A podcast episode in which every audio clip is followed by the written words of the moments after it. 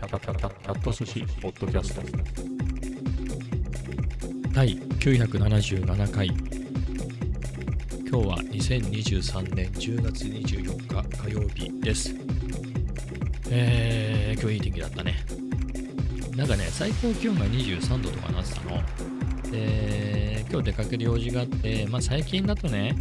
もう地元にしかいないし、まあ、最近つうかもう3年リモートでしょなんか僕的にはそこそこちゃんとした格好が好きで、まあ、夏だけ暑すぎて半袖短パンみたいな。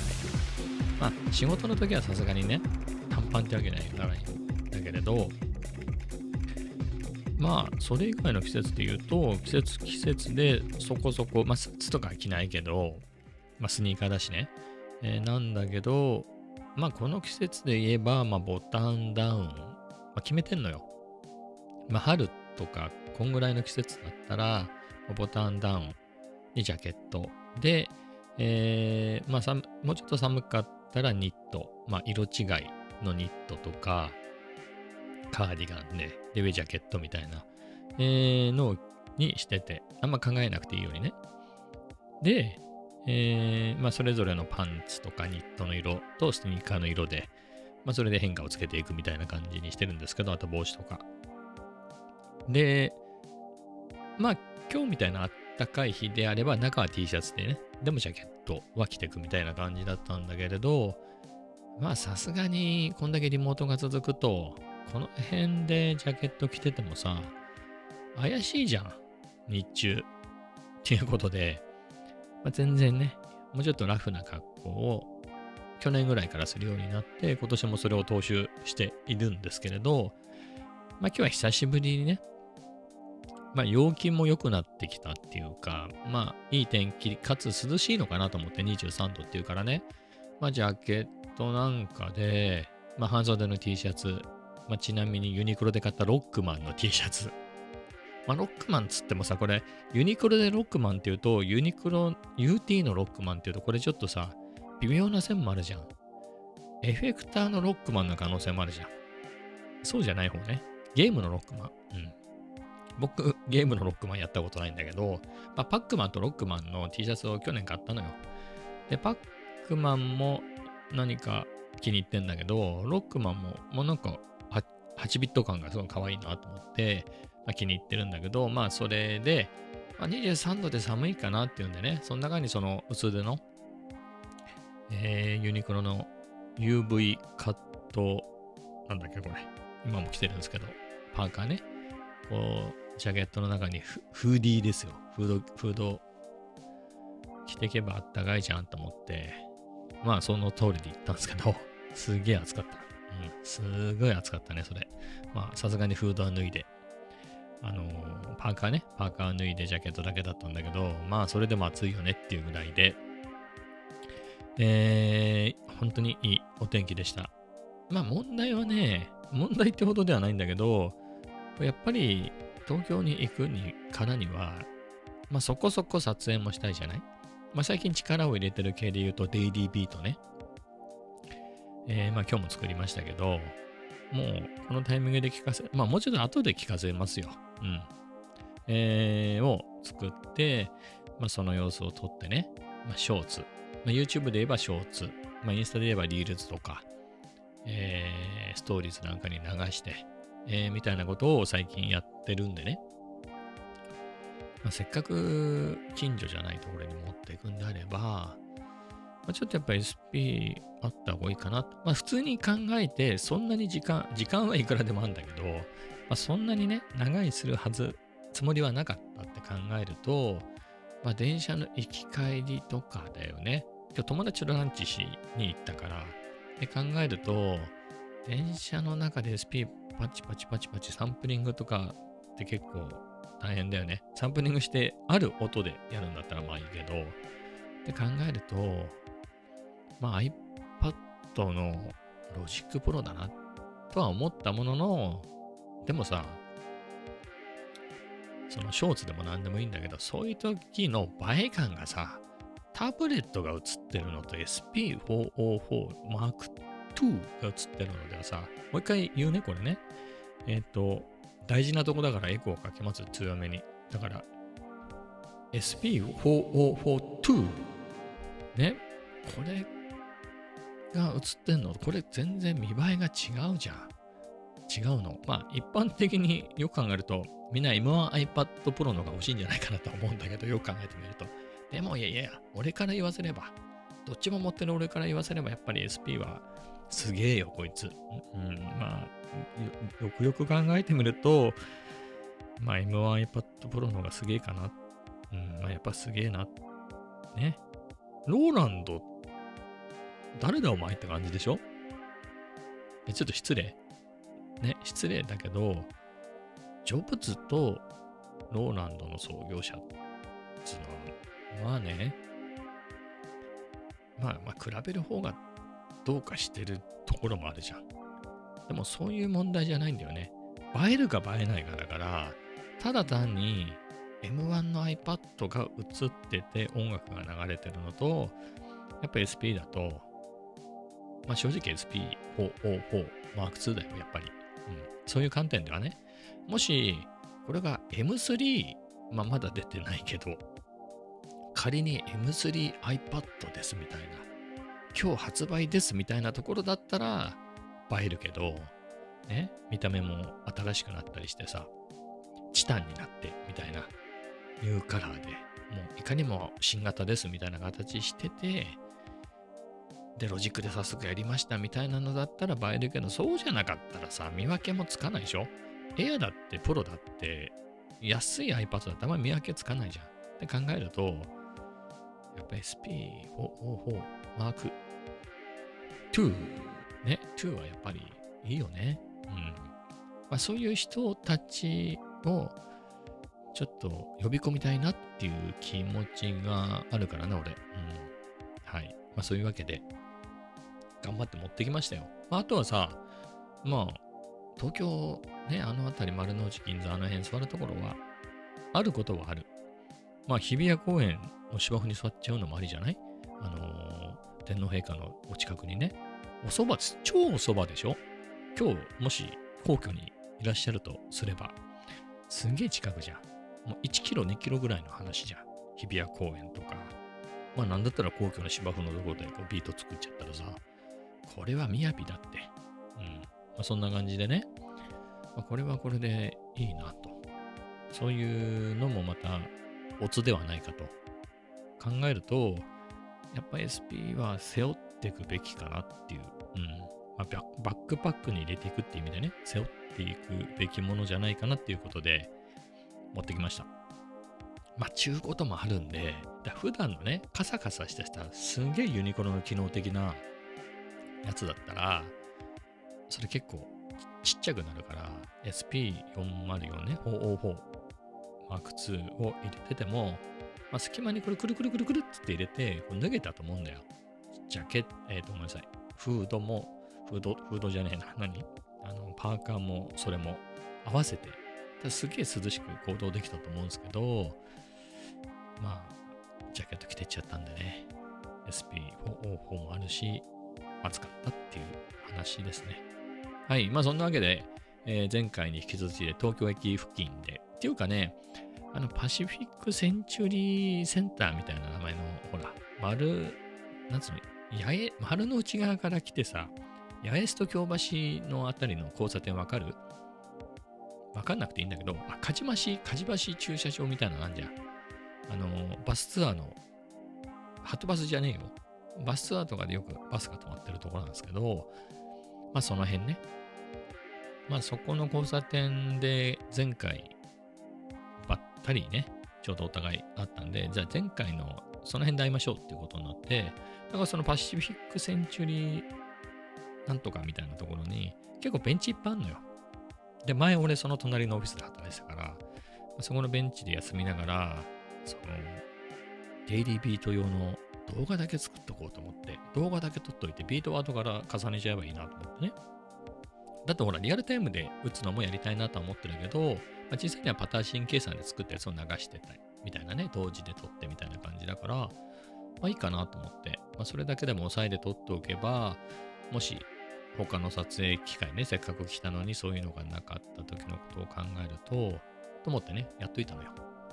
まあ、それ、無事使いましたけど、まあ、そんなこんなやってるうちに、あの、あ、もうついてるからっつったら、今出ますみたいな感じでね、まあ、12時ぐらいに、えー約束通り待ち合わせして、まあ、どうしようかっていうことでね、会社がもう銀座なんで、俺別にそっちの方面でも別にいいよって、あの別に普通にちゃんと休んでるんでって言って、えーじゃあどうしましょうねなんつってね。まあ、この後、あの外出する予定がね、あるから、じゃあもう会社寄りだと助かりますねなんて言うんで、じゃあ銀座インズのどっか行きます？なんつってね、いいねなんつって。まあ僕が浮かんだのは、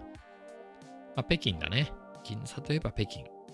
銀座の北京じゃない、中華料理屋さんね。か、まあ、キッショっていう、まああれも中華料理の類だと思うんだけど、そこの鶏そばってのが好きで、最近食べてないから、まあさんどっちかいどう？っつったら、あ、いいっすねってなって。ただ俺、キッショがさ、あのー銀座インズってさ、2、3とか、こう、いっぱいいっぱいあるのかどうかわかんないけど、なんかね、あれ？みたいなね。北京はかなり手前だから2とかだと思うんだよ。でも3かもしれないぐらいの感じだけど、でも、北京は間違いない。割とね、僕は間違いないでいけるんだけど、キッショが2階にあるんだけど、あの、北京の、北京と同じインズの2階なのか、もうちょっと先のインズのかみたいなね。あれ、首都高の下を市商業施設にしてるからさ、どっちかわかんねえな、みたいなところがあって、じゃあ確実に分かってる北京でいいか、みたいな。はい。あと、北京だと餃子も食べられるみたいなんでね。九州だと僕いつもそあラーメンしか食ってないから、まあ、餃子も食べたいな、みたいな。まあ、そんな感じで、北京っていうことでね、近いし、はい、北京行ってきました。で、ちょうどね、えーまあ、混んでる時間帯よ。本当のど真ん中12時に待ち合わせしてるから。まあ、なんですけど、まあ、席もちょうど1個空いて、1個2個空いてたのかな。えー、そこで一番奥か。そうね、2、3個空いてたのか。で一番奥案内されて、まあ、そこで、僕は餃子とラーメンで、えーを食べましたね。まあ、そんなに僕普段食べないから、5個、5個餃子が来たうち2つあげたけどね。うん。で、ラーメンを食べて。だからさ、やっぱ俺クラス塩分控えてると、餃子に何かをつけるとか考えられないね。すげえ味がついてるもん。あの餃子。うん。美味しかったけどね。うん。というわけで、あれ、まあそんな感じでしたね。で、えー、もう北京も長居するところでもないじゃない。のよ。ね。回転も早いし。じゃあ、どう？マック、北京ってインズね。で、そこ地下なんだけど、そこ上がって道路を渡るとまたインズなんだけど、そこで一回マックなのよ。コーヒー飲む？みたいな。130円だしっていう。昨日も飲んだけどね。130円だから、ママックでコーヒーどう？つって。いいっすねってなってね。マック行って。あ結構混んでんのよ。やっぱ、お昼時のマックね。うん。すごい混んでるわけ。えーだけど、あちょっと俺席、すげえレジも並んでんの。だけど、あそこはめちゃめちゃ多分優秀な人揃えてるから、めっちゃ回転早いんだけど、とはいえね、ちょ席見てくるわっつって見てきたら、席、2人席空いてたから、そこ早速ゲットして、あの、モバイルアプリあるから、こっちで来なよ、もう、もうここで買っちゃおうっつって、130円だし、っつって、あの、俺に130円払えばいいだけじゃない。っていうわけでね、まあそういうわけで。で、130円だとさ、M サイズなんだよっつったら、いいですよ、僕普通ので、なんつって。100円で、なんつってたけどね、普通のサイズは120円になってたね、もうね。うん。10円の差ならっつって、やっぱり、やっぱりクーポン、クーポンね。クーポンで130円にしてたね。はい。まあ、僕が注文して運んできてくれるから、めっちゃ便利ですね、なんつって。えー言って、なんか僕もそれ入れようっつってましたね。子供が、その、僕の友達ね、同僚はちっちゃくて、5年生が一番大きいのかな、それでも。でも3人いて一番下は1歳とかだから、その、ちっちゃい子もいるとね、マクドナルドとか行ってさ、まあ、家族全員で行けばいいね。まあいいよ。じゃあお父さん席取っとくから、赤ちゃんはまあ選べ、1, 1歳の子は選べないとしたら、まあお父さんと赤ちゃんは一緒に行ってね。じゃあママと2人は見てきなさいなんつって好きなの選んできてなんつって言えばいいけど、なかなかね、じゃあお父さんだけで子供を3人連れてった、もしくはもうちょっと大きめの2人のね、子供だけ連れてったっつったらさ、なかなか席に荷物だけ置いても不安じゃない？かといって誰かだけそこに置いとくっていうのも不安じゃない？なんか僕も、僕もちゃんと見て注文したかったりするじゃん。なんか何があるかわかんないから。あ、何かあるかわかんないわけじゃないけど、いろんなものがね、新しいメニューもあったりして、まあ、だからさ、これ便利だよ、こう運んできてくれて、つって、クーポンもあるし、つって、マジいいっすね、みたいな感じで、すげえ喜んでましたね。はい。えー、まあそんな感じで、Mac でね、まあそんなに長いはできないのね。うん。その方も、あの、上司の方と、えーその後外出しなきゃいけない、ね。一緒に商談に行かなきゃいけないから、そんなにゆっくりはできないんでね、あの、時間きっかりで帰っていきましたけれど、まあ、なので1時かな ?12 時に、だからきっかり1時間でね、はい。記憶正しく昼休みっていう感じでしたね。まあ、僕の方は時間があったんで、そうさねと思って。まあどうしようか、ビッグ見るのもいいけど、まあ特に何がっていう欲しいものがあるわけでもないからね。あのロフト行こうと思って。何かっつうと、ほぼ日手帳よ。そろそろでしょ ?5 年手帳最終の年で、5年手帳はやめようかなみたいな話したじゃない。結構大変だし。えー、なので、また普通のほぼ日手帳にしようかなっていう思っている中で、その、まあ別に機能的には普通のほぼ日手帳のベーシックなやつでいいのね。えー、なんだけれど、あのカバーもさ、俺2006年からずっと使ってて、2018年に5年手帳にしたのよ。なので、それまでカバーは途中まで結構毎年それを選ぶのも楽しみで買ってたんだけど、そんぐらいさ、その 10, 10年以上買ってるとさ、結構保存するとこはも邪魔だったりするしさ、カバーも、カバンオンカバーをつけてるからボロくなんねえし、結構気に入ったカバーね、今で言うとマザー、もっと何年か前に出たマザーのカバーのやつが気に入ってて、それ使ってるから、まあ、別にカバーもいらねえし、まあ、ほぼ日手帳本体だけ買えばいいかなっていうのが一番安上がりで、2000、まあね、前1800円ぐらいだったんだけど、いろいろ上がって今2200円ぐらいするんだけど、なのよ。まあ、みたいなところもありながら、まあ一応選択肢としては、まあそれ？もしくは、あの、一回買ったことあるんだけど、あの、英語版のやつもあるんだよね。あれも良かったね。うん。一回だけ買って、まあもういいやって感じでね。まあカバーなしでもいい感じだったのよ、その英語版のやつ。それも使ったことがあるんだけれど、まあそれもまだ売ってるんでね、毎年。で、今はね、カバーなしのね、HON 本っていうタイプのね、カバーなくても使えますよっていう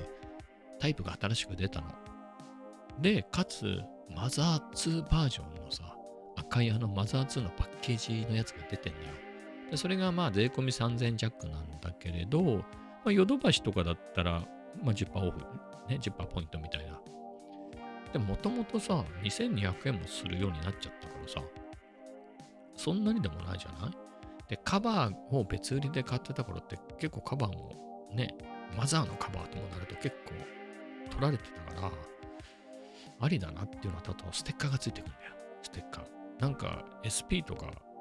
MPC とか MacBook とかいろんなとこに貼れそうな10個入りぐらいのさ、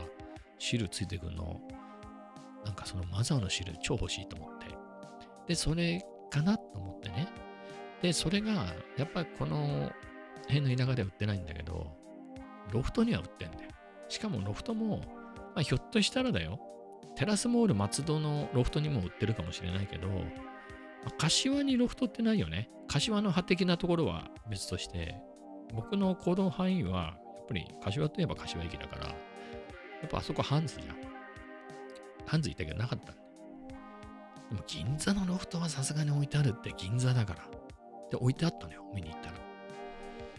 いいね。うん、買って帰ろうかなと思ったんだけど、その、いや別にせっかく来たしさ、せっかく久々、ね、銀座来た、久々って言ったって2週間前に来たばっかりだけど、来たし、そういうタイミングで買って帰ったんだっていうのもまたいいかなと思ったんだけど、その SP44 とかさ、さすがに暑くて脱いだパーカーとかを無理やりバックパックに入れてて結構ぎゅうぎゅうだったのよ。まあ、ここにさらに何かを突っ込むのは嫌だなとか思って、うんヨドバシ、チッパーポイントつくしね、みたいなね。でもさ、ここまで来た交通費だよ。銀座まで往復する交通費を考えたら、ポイントとか言ってる場合じゃねえだろ、みたいなところはあるんですけれど、せっかくここまで来たんならね。でもさ、ほぼ日手帳の2024年ってさ、もう使うの2024年からだからさ、まあ、別に今日あったところでみたいな。まあ、品切れになる前に手に入れれば同じことだし、まあ、品切れになったとしたら、別にノーマルのやつ買ってもいいし、まあ、5年手帳も1回買ってもいいしね。まあ、みたいなところかな、みたいなところ思いますね。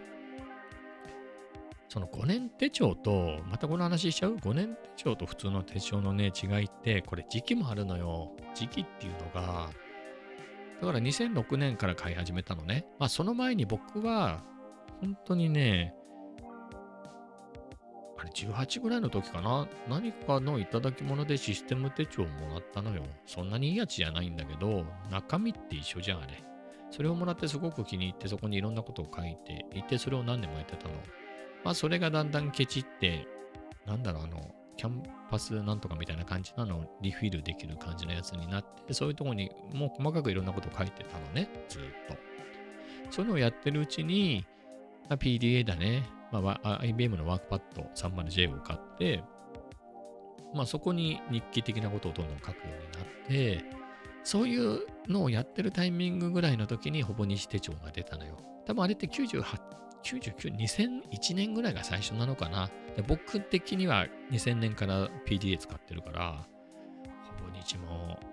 紙とか言ってる場合じゃねえよ。すげえ、そういう PDA とか作ればいいのにって思ってたぐらいなんだけど、友達は飛びついたんだけど、僕は別にいいやみたいな。なんかその最初のほぼ日って、なんか製本にミスがあるロットが混ざってて、ひょっとしたらバラバラに可能性があるで、購入者全員にもう一冊配ったんだよね、みたいな。それで友達が、ま、そういうわけなんで、あげましょうかって言われたんだけど、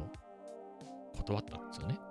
だって俺は PDA をもう使ってた。俺はもうこれからパームだと。パーマコンピューティングだと思ってたから。まあ、何年か後に iPhone っていう形でね、随分いいものになって、まあ、世の中は確かにそっちの方には行ったけど、パームではなかったっていうね。はい、まあそういうこともあって、パームが何年かで下火になっちゃって、もう出なくなっちゃったから、それで2006年から、それまでね、パームでいろいろバーっとね、パームっていうかあれだね、パーム OS を使ったソニーのクリエを使ってたんだけど、それを3台ぐらい使ったかな ?2 台か。うん。ワークパッド、IBM のワークパッド。まあ、どれもあの、パーム OS ね。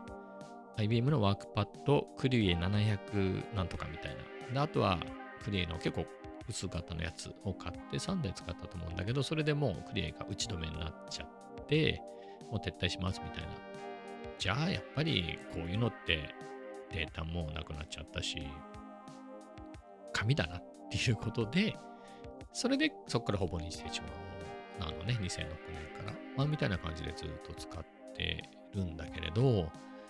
まあ2006年から使ってたあれだけど、やっぱ会社に置いといてちょっと息抜きに書いたりね。あとはまあ上司によってだったんだけど、ちゃんと会議が決まったらそうそうずれないっていう時期はそこにちゃんとスケジュールも書けるし、まあ左半分、あのスケジュール、右半分いろいろメモ的な日記的なことも書けるしでね。まあそんな感じでやってたんだけれど、とにかく予定を変えて、もうちょっとでも隙あらば予定を入れ替えて、2時、3時、午後、そんぐらいで全部仕事を閉めて外出して帰りたいみたいな人が現れてさ、まあその人と結構、まあ7、8年一緒に仕事することになって上上司で向こうが。まあそっからスケジュール帳としては役に立たなくなったんで、まあ過去の記録として、この時間にこの会議をしたっていう記録をつけるみたいな、えー、そんな感じのスケジュール帳っていうか、まあ、記録帳みたいな感じになったんだけどね。プラス日記としてはそのまま生きていて、えー、で、まあ今はね、もう結構長く 10, 10年は経ってないけど、7、8年ジャーナルアプリ使ってると思うのね。10年近いかもしれないね。でもあの、Day1 ってそんぐらいあるよね。もうそその頃から使ってて、Day1 にも書いてるけれど、ジャーナルでね。でもほら、そういうものがいつまであるかわかんないので、ほぼ日手帳にも書いてるみたいな。で、それが可能だったのも俺思ったんだけど、やっぱり息抜きしたい時あるじゃん、仕事中にさ。で、そういう時にちょっと時間あったり、あと書くことってアイデアになったりするじゃない？まあ、みたいなので俺会社に置いてたんだよね、ほぼ日手帳って。基本的に持ち歩かないで、あれ結構でかいから。会社に置きっぱなしにしてたの、1年。だから新しい年が始まったら持ってきます。で、まあ、新年始まったらね、仕事始める時にほぼ日手帳持ってって、ずっとほぼ日手帳は基本的に会社に置いといて、まあ、そこで会社でこう、ちょっと合間に書いてね。だってスケジュール帳でもあるからさ。まあ、みたいなのをやってたのよ。まあ、だからいくらでもかけてたっていうところだよね。一日のうちにさ、そういう時間っていくらでもあるでしょ。まあまあみたいなことでやれてたのが、まあそんな中で2018年に5年手帳になったら、なんか5年手帳はなんか会社に置いとくもんでもない気がして、なんかすごくプライベートな感じがしてさ。まあこれ普通の手帳もプライベートなんだけど、なんかほら一応なんか時間軸なんかがあってさ、ここに何時から何の会議みたいなのがあると、なんとなく仕事っぽい感じもあるじゃない？だから5年手帳って完全になんか、だって5年手帳って、はっきり言って日記帳だもんね。それ会社に置いとくのはなんか変だなってんで家に置くようになって、まあ、それでかなり遅れがち？今も遅れてんだけど、まあ、一応10月までは来てるから、すんげえ時間かけてさ、その Day1 っていうアプリには、ジャーナルアプリには書いてるから、そこから転載してんだけど、手書きで。えー、みたいな感じでね。そういうところもあるのかなとは思うの。ただ、書きにくいっていうのはある。5年手帳は。あの、狭いんだよ。狭いから、コメダに行ってジムに行ったぐらいしか書けないんだよね。もうちょっと今日みたいなこと書きたいとしても書けなかったりする。けれど、ノーマルのほぼ日手帳のサイズだと、じゃあ M サイズ、M 字のさ、太い万年筆でガーッと雑にでっかく書いちゃってもいいじゃん。えー、今日は昼、誰々君と北京で昼を食べて、マックでコーヒーを飲んで、えー、さっと銀座を取り歩きながら早めに帰って、みたいなことをさ、細かこと細かく書いてもいいけれど、雑に M 字ででっかい字で書いちゃっても1日1ページ見開きで使えるから、ありだよね、みたいな。まあそういう使い方もできるし、まあそんな感じでいろいろメモとしてね、じゃんじゃんじゃんじゃんいろいろ使うってなると、この5年、正直ほぼ日手帳僕そんなに楽しくなかった。それまでに比べると。まあその代わりと言ってはなんだけれど、まあモレスキンだったり、あれだね。まあ普段使いのそういう何かを書きたいっていう欲求をモレスキン、あれはインクが裏抜けするんで、えーロイヒトトゥルムにしたり、えーさらにはちょっとコスパ悪いなっていうことで、えっ、と、緑の MD ノートの文庫サイズ。最初は文庫サイズじゃなくて新書サイズ使ってたんだけど、まあ新書サイズとその安いカバーね、ジーンズのラベルの生地で作りましたみたいなやつ、それで愛用してたんだけれど、まあ、ほぼ日の手帳のカバーも余ってるから、文庫サイズの MD ノート買えばそこ、それでいいやみたいな感じで、まあ使ってんだけど、まあそれはコロナ禍でね、そんな感じにしていい、そし始めたんだけど、まあコロナ禍初期っていうのはさ、あの正直あんまりやることもなかったんだよね。まあ自分で新たな仕事を作って忙しくしてたってとこもあるんだけど、まあそういうこともあって、まああとは勉強もしたよ。動画始めたり、こう BGM 作りとかも始めたけど、その数学みたいなのをやってたわけじゃないから、で行くと、まあ喫茶店巡りみたいなのをしたけど、その時何って、まあ Kindle 端末を持って読書したりとか、まあ紙の本ね、まあまだ手元に持ってる。あとは図書館で借りたやつとか。あとはやっぱり手帳と万年筆ね。それでなんか書くみたいなのが、喫茶店の過ごし方だったりしたわけ。まあだから良かったっていうのもあるんだよね。まあそれで書くことっていうのが、ほぼ日じゃない方他の手帳で、まあ、済んでたと。まあなんだけど、やっぱりその年でね、2000、まあ今度で言うと24年だ。まあ今までのところで言うと2000 2018から2023までの5年手帳っていうのを見れば、この5年はわかるけれど、まあその前で言うとね、2006、7、2006年、7年、8年、9年、10年、11年、ずっとこう、2017年まではこうほぼにステーションがあるわけで、まあ、それで見返せるからね。まあ、見返せるっていうけど、2006年ぐらいのやつ、すっげえ小さい0.3ミリみたいなやつで書いてるから、読めないもん、ちっちゃくて。ねそんな日が来るとは思わずにすんげえちっちゃく書いてたから、なんて書いてんのかな、これみたいな感じになっちゃいましたけど、まあでも、ね、まあ拡大するなりなんかしてね、見ることはできるじゃない。まあそうなると、あと何年あるのか分かりませんけど、5年手帳よりは普通のほぼ日手帳にしようかなっていう気持ちではあります。まあそういうところでね、書くことは好きだよっていうのは、ノートにもそんな記事を最近書いて、結構ね、2回ぐらいそんなか、あ、2回どころじゃなく、その書き物系ね、まあ文具だったりそういうことは書いてるんだけど、最近で言うとね、あのーまあ文具とかその辺の感じでの書くことっていうのを書いて、それも人気で結構いいねをしてもらって、あとは、まあ、アナログのね、そういう万年筆だったり、シャーペンだったり、ボールペンだったり、まあこんなの使う、も使うし、でも iPad